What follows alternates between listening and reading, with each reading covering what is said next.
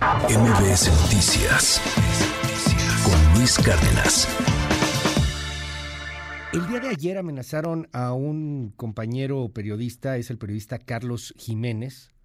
Fue amenazado de muerte por un grupo criminal. Unos tipos con pasamontañas, cinco, se graban en lo que pues es un bosque, están armados, fuertemente armados, tienen unos machetes también ahí y, y bueno, pues lo amenazan de manera cobarde. Le marcan también a su teléfono celular, le mandan mensajes. Carlos, te mando un abrazo, estamos contigo, toda la solidaridad, más en este México rojo, en un México que tú reportas día con día en torno a la delincuencia organizada, en torno a, a todo lo que va pasando con la impunidad reinante. Gracias por tomarme la llamada, Carlos. Buen día, ¿cómo estás?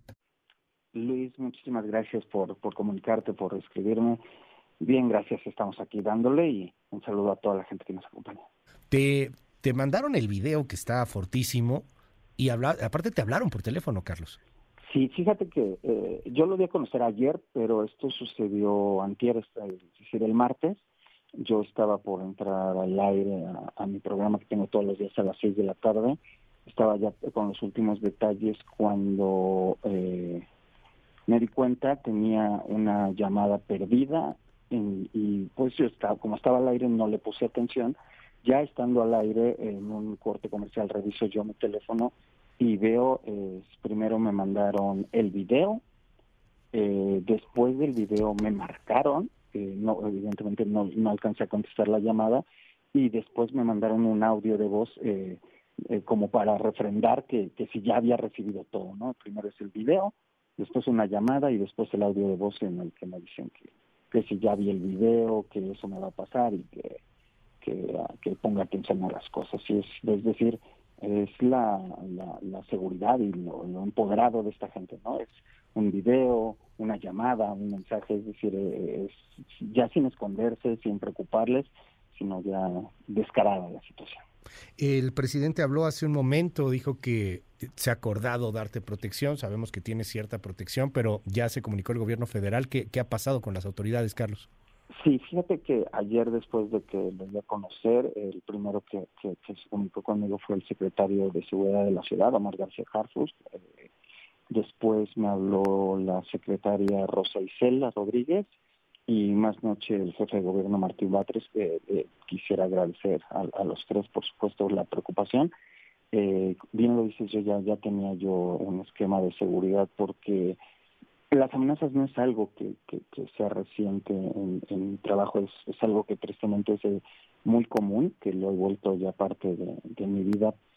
Eh, en algún momento se, ya habían descubierto algún tipo de eh, planes para uh -huh. quizá hacerme daño y, y, por eso tenía yo ya un esquema de seguridad.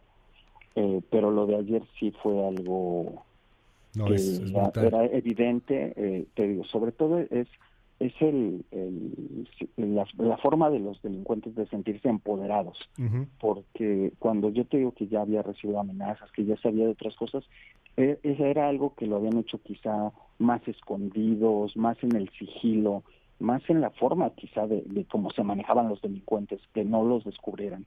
Pero en esta ocasión era es algo que, que tú lo ves y es ya muy muy alardeando de la situación. Entonces, por eso lo, lo hice público, por eso hice lo que hice, por eso uh -huh. lo di a conocer, pues para que vean que tampoco tampoco vamos a, a, a dejar que, que, avancen como ellos quieren, ¿no?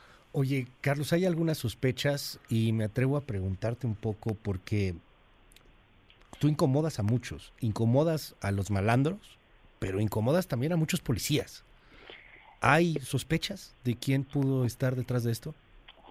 Desafortunadamente, Luis, como bien lo dices, eh, en el programa, en mis tweets, en mi trabajo diario, pues yo hablo de quien tenga que hablar y, y, bien lo dices tú, a veces me toca señalar a delincuentes, a secuestradores, a extorsionadores de cualquier grupo, te hablo de la uh -huh. ciudad, del Estado de México, del Valle de México, de algunos estados, y también me toca señalar a policías, policías que no les gusta mi trabajo, policías que se enojan porque exhibo que, que, que están eh, delinquiendo, que están apoyando a la, a, a la delincuencia. Entonces, tristemente en este en este caso no lo sé porque ni siquiera ellos yeah. se identifican, solo hablan de que me metí con la persona que no tenía que meterme y que, que ahora sí, por eso van a, van a actuar ellos. Estamos contigo, Carlos, y, bueno, qué bueno que ya estás recibiendo protección y, damos ahí seguimiento a este caso. Gracias por regalarnos estos minutos en MBS y pues muy pendientes de tu trabajo periodístico. Toda la solidaridad, Carlos. Al contrario, muchas gracias a ti, Luis. Te mando un fuerte abrazo. Gracias por comunicarte, por interesarte. Tenemos que seguir aquí, ¿no? Si, si nosotros nos callamos, yo creo que eso es lo que ellos quieren. Tú lo sabes bien. Lo que busca la delincuencia es ocupar y copar más lugares y nosotros pues no podemos permitirlo, tenemos que seguir todos juntos porque creo que nos merecemos un México bonito donde podamos estar tranquilos. Arrieros somos. Ah, y así andamos y somos más los buenos. Te mando un fuerte abrazo.